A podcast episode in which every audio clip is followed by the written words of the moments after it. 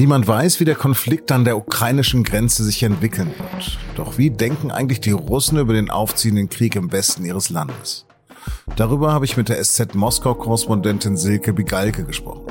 Sie hören auf den Punkt, den Nachrichtenpodcast der Süddeutschen Zeitung. Mein Name ist Lars Langenau. Herzlich willkommen.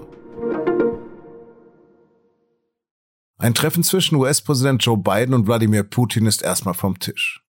Nichtsdestotrotz hat der russische Staatschef am Mittwoch, dem Tag des Verteidigers des Vaterlandes, Folgendes gesagt. Russland bleibe offen für Diplomatie, aber die Sicherheitsinteressen des Landes und der Bürger stünden an erster Stelle. Deshalb werde er, Putin, die Streitkräfte Russlands weiter stärken und aufrüsten.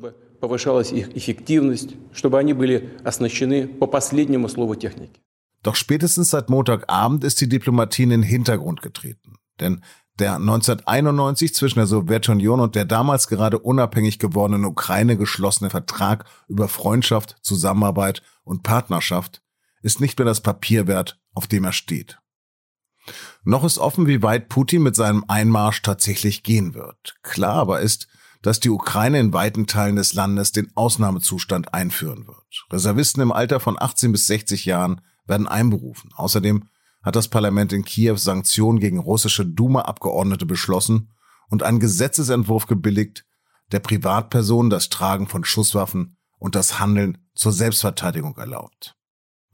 Und auch die NATO hat längst reagiert. Gerade hat die US-Regierung die Verlegung eines Bataillons von Italien in die baltischen EU- und NATO-Staaten angekündigt. Europäische Union, die USA und auch andere Staaten leiten erste Sanktionen ein. Doch was denken die russischen Bürgerinnen und Bürger über die Krise und ihren Präsidenten? Darüber habe ich mit meiner Kollegin Silke Begalke in Moskau gesprochen. Straswurtje Silke, hat Russland nicht eigentlich andere Probleme als einen Krieg im Donbass anzuzetteln?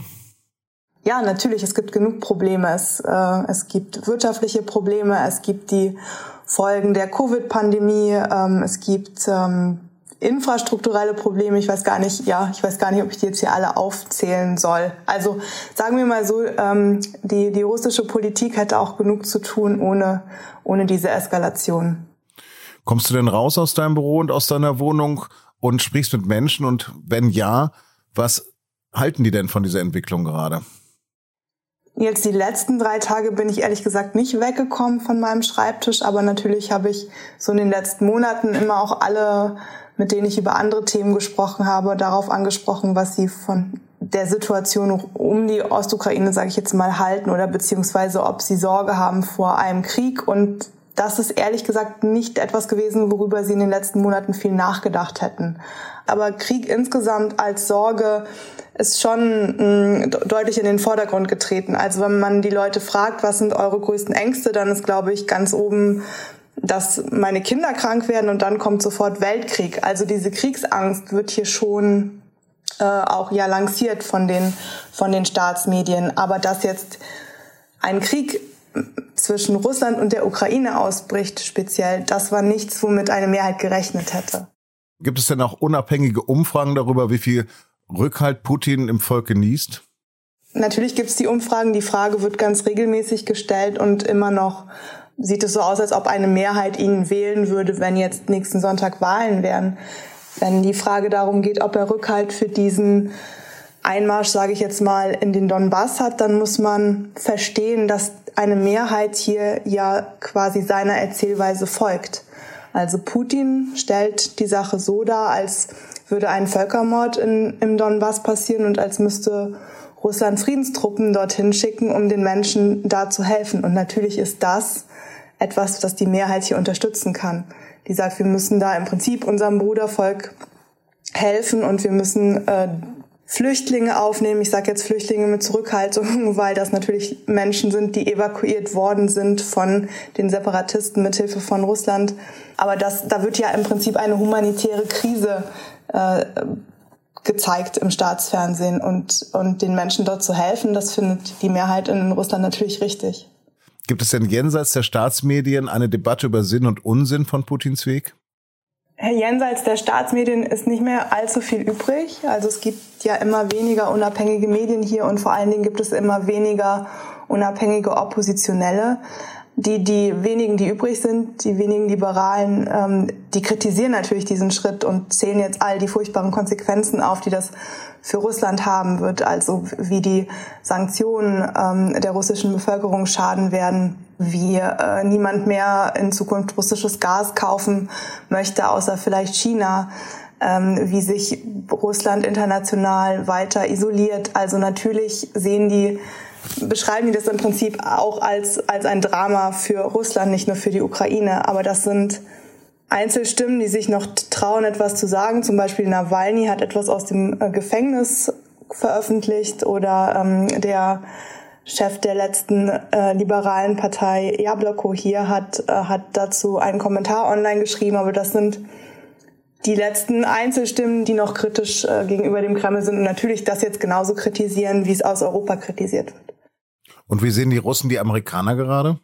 Die Russen äh, machen eigentlich von Anfang an ähm, den Westen und vor allen Dingen die USA dafür verantwortlich, was in Kiew und dann auch was im Donbass passiert. Ähm, die Erzählweise des Kreml ist ja, dass Kiew sozusagen den Donbass angreift und nicht etwa dass Moskau ähm, äh, den, den, die Ukraine bedroht. Und äh, das alles ähm, wird hier von den Staatsmedien dargestellt als inszeniert ähm, durch die NATO und vor allen Dingen eben durch die USA. Und äh, so werden im Prinzip auch die Sanktionen eingeordnet. Also wer Putins Propaganda folgt, der glaubte, dass äh, die USA ähm, Russland schaden möchte, Russland klein halten möchte, Russland mit Sanktionen nicht bestrafen möchte, aber eben sich alles ausdenken wird, um, um Russland wirtschaftlich auch zu schaden. Das heißt, äh, im Prinzip denkt man sich, na wenn sie uns dafür nicht sanktionieren, dann hätten sie sich irgendwas anderes ausgedacht. Also die Mehrheit hier gibt im Prinzip nicht Putin die Schuld daran. Wie kann man sich denn überhaupt äh, die Entscheidungsfindung im Kreml vorstellen? Entscheidet Putin da allein? Ist die Regierung ein monolithischer Block? Ja, das ist ja das, worüber alle die letzten Monate gerätselt haben. Entscheidet Putin alleine? Hat er jemanden, der ihm was ins Ohr flüstert? Wer kann Einfluss nehmen auf ihn? Aber was er da am Montag gezeigt hat, also diese Sitzung des Sicherheitsrats, die öffentlich äh, im Fernsehen lief, was völlig ungewöhnlich ist, und, und seine Wutrede dann im Anschluss haben gezeigt, dass, äh, dass es offenbar seine Entscheidung war, die er schon getroffen hat, bevor er irgendwen öffentlich im Prinzip dazu gedrängt hat, diese Entscheidung abzunicken. Äh, also er hat da ganz klar seine persönliche Macht demonstriert und, ähm, und im Anschluss alle gezwungen, seine Entscheidung mitzutragen und das öffentlich, ähm, öffentlich zu tun. Also die Mitglieder dieses mächtigen Sicherheitsrates, das sind ja Minister und Chefs von äh, Sicherheitsdiensten, genauso wie dann am nächsten Tag beide Kammern äh, des Parlaments. Das heißt, jeder musste vor laufender Kamera so tun, als sei es ihre eigene Entscheidung. Äh, und tatsächlich hatte Putin aber schon lange vorher offenbar äh, diese, genau diese Entscheidung getroffen, nämlich die, die Separatistenrepubliken anzuerkennen. Es gibt viele Zeichen dafür, dass er nicht nur das schon entschieden hat, sondern womöglich auch entschieden hat, weiterzugehen und diese Gebiete ja, Russland anzuschließen in irgendeiner Weise. Spasiba i do swadania. Gerne, do swidania. Der gesetzliche Mindestlohn wird zum 1. Oktober auf 12 Euro pro Stunde steigen. Das Bundeskabinett hat am Mittwoch eine Gesetzesvorlage von Arbeitsminister Hubertus Heil gebilligt. Der Bundestag muss dem noch zustimmen. Derzeit beträgt der Mindestlohn knapp 9,80 Euro und im Juli steigt er zunächst auf 10,45 Euro. Von der Erhöhung werden dann rund sechs Millionen Menschen profitieren. Eigentlich wird der Mindestlohn gemeinsam von Vertretern der Arbeitgeber und der Gewerkschaften ausgehandelt. Die Ampelkoalition hat aber vereinbart, die Lohnuntergrenze einmalig per Gesetz auf 12 Euro anzuheben. Angesichts des Konflikts im Osten von Europa rückt Corona immer stärker in den Hintergrund. Deshalb hier immer aktuelle Zahlen der Weltgesundheitsorganisation. Denn laut WHO haben 83 Prozent der Menschen auf dem afrikanischen Kontinent noch nicht einmal eine erste Impfung gegen Covid-19 erhalten. Afrikas niedrige Impfquote sei ein moralisches und epidemiologisches Versagen, so die WHO. Und das sei nicht nur für die Menschen dort gefährlich, denn die schwache Immunisierung der afrikanischen Bevölkerung schaffe nämlich auch den idealen Nährboden für das Entstehen neuer Virusvarianten. Und die könnten dann wiederum uns alle betreffen.